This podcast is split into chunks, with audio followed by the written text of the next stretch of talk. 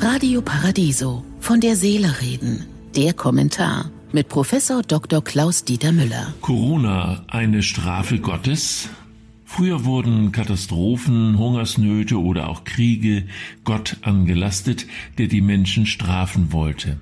Wer keine naturwissenschaftlichen, politischen oder ökonomischen Erklärungen dafür besitzt, warum sich eine Infektionskrankheit unkontrolliert ausbreitet, kommt schnell zum Schluss, Gott strafe uns wieder wegen unserer Selbstsucht und der Zerstörung der Erde.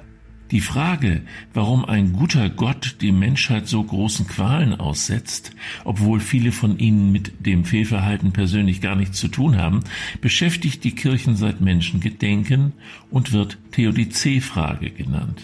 Es gibt viele Erklärungsversuche, so auch die Feststellung, dass Leid unerlässlich sei zum Bewusstwerden des Guten, wie auch der Tod uns erst das Leben genießen lässt.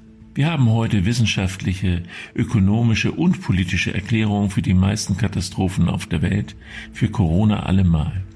Gott dafür verantwortlich zu machen, ist töricht und erneut egoistisch.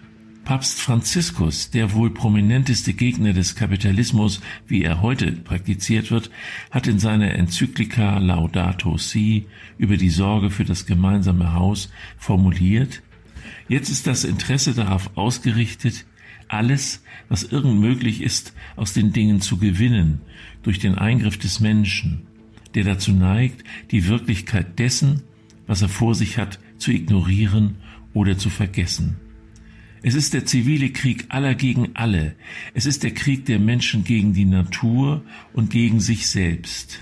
Eine neue Sicht auf die Welt sollte nicht nur Gewinner oder Verlierer kennen. Hier rückt der gute alte Begriff der Solidarität in den Mittelpunkt, und zwar durchaus im Sinne einer Solidargemeinschaft der gesamten Welt. Dieser Gedanke hat in unserer modernen Gesellschaft, in der sich jeder selbst der Nächste sein soll, an Mobilisierungskraft verloren. Nur wenn die Mitglieder einer Gruppe von einem gemeinsamen Schicksal ausgehen, neigen sie zu einer Art Gemeinschaftsverantwortung.